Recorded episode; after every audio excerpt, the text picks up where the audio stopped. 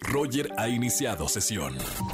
Estás escuchando el podcast de Roger González en Exa FM. Seguimos en XFM 104.9, jueves de recomendaciones cinematográficas con Oscar Uriel. Amigo, feliz año 2021.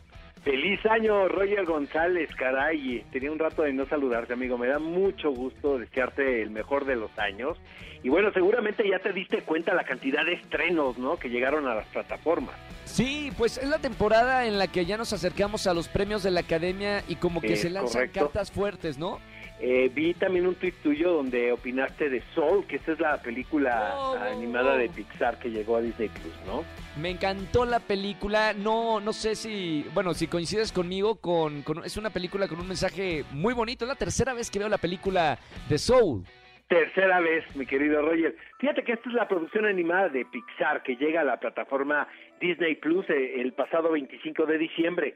Eh, como regalo de Navidad, supongo, para todos los miembros de la familia. La producción, mi querido Roger, y vas a estar de acuerdo conmigo, pone preguntas en la mesa como cuál es el objetivo real de la vida, ¿no? ¿Qué Sí. es el alma? ¿Para qué venimos a este mundo? Que pu- a- pueden parecernos como cuestionamientos un tanto profundos, incluso in- enérgicos para los niños pero creo que los productores lo, lo hacen bastante bien y ya habíamos visto pro- eh, películas con temáticas parecidas que funcionaron muy bien como intensamente, ¿no? O Claro. también es otra. Esta es la historia de Joe, que es un hombre que su verdadera vocación pues es la música. Sin embargo, no vamos a contar mucho aquí de la historia, pero sus planes se ven truncados por el mismo destino, ¿no?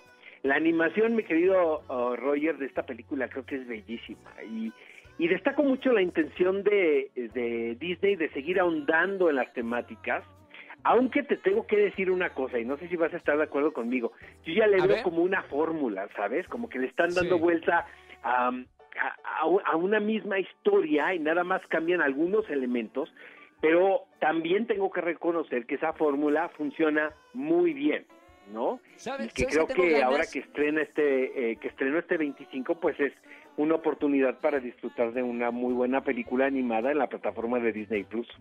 Tengo una, una, eh, una, quiero, quiero hacer esto. Yo ya vi la película tres veces. Quiero verlo con, con mi sobrina que tiene siete años de edad para ver qué, cuál es el mensaje que le llega a los niños, porque estoy de acuerdo contigo que to- toca temas que, o sea, muy complejos para la mentalidad de, un niño, eh, pero me encanta cómo retratan esas cosas que no sabemos cómo son, el alma, el, antes de, de- de vivir, o sea, qué bonito está retratado eso, pero qué es lo que va, el mensaje que le llega a un niño. Tienes toda la razón porque, ¿sabes? Yo creo que el valor de este tipo de producciones es que pueden entretener y llamar la atención tanto de los adultos como de los niños, Roger. Pero habría que preguntarle Claro. a los niños qué piensan de eso o cómo lo Exacto. leen, ¿sabes? Exactamente. Voy a Porque hacer ese realmente nosotros tenemos cualquier cantidad de información en nuestra cabeza y le podemos Claro. dar una lectura determinada. Ahora, creo que entre los factores a favor de la película es eso, precisamente, que no nos aburren a los adultos, cuando antes eh, llevar a un niño al cine era pensar que tú como adulto te ibas a aburrir, ¿no? Claro. aunque el niño se le iba a pasar muy bien.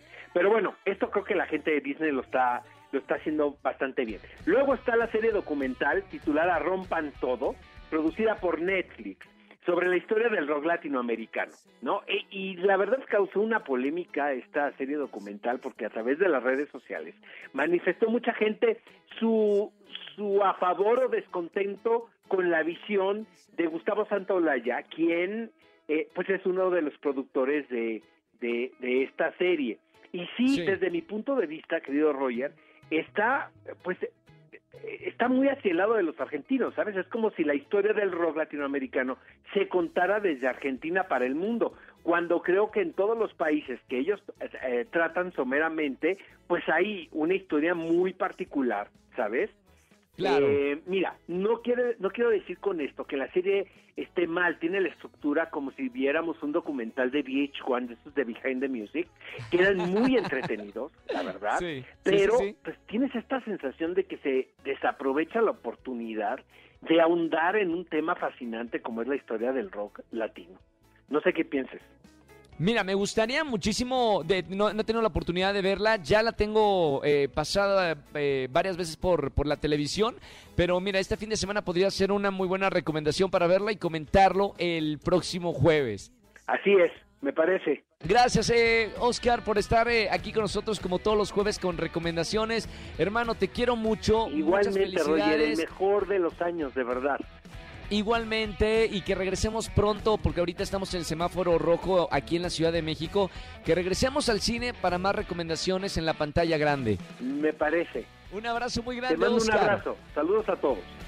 Hasta luego, chao, chao. Oscar Uriel, síganlo en todas las redes sociales, que tiene muy buenas recomendaciones, además con nosotros en la radio todos los jueves.